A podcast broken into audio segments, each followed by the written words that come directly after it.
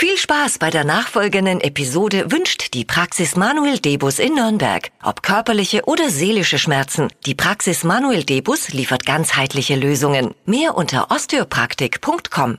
Hypes, Hits und Hashtags. Flo Kerschner Show Trend Update. Auf der Plattform TikTok ist gerade alles voll von Hanami Dango. Es klingt so ein bisschen. Mhm. Ist das so eine Falttechnik? Ja, oder? Klingt Hätte so. man es beim Japaner bestellt. Ja, Ja. Einmal die 13 Einmal Hanami Hanami. Und ihr seid gerade auf dem richtigen Weg. Es ist nämlich eine japanische Süßigkeit, äh, die Ah. traditionell im Frühling gegessen wird. cool. Und ähm, das wird jetzt von vielen eben nachgemacht. Ist so aus ähm, Reismehl gemacht. Da kommt dann einfach Wasser mit dazu. Mhm. Schneidet man äh, dann so in drei Teile und form, formt dann so Bällchen draus. Die färbt man ein mit roter Lebensmittelfarbe und dann wird es so ein bisschen rosa und es gibt auch ein Matcha grün.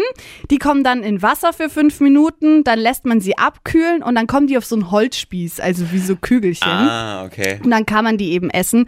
Ähm, sieht super süß aus und ähm, da kann man dann auch noch Nutella und sowas mit dazu machen. Also voll die Süßigkeitenbombe. Gerade angesagt. Hanami Dango. Lecker. Aber bestimmt auch zum Frühstück nicht schlecht. Ja, wenn man sich so äh, süße Kalorien reinhauen will, dann ja.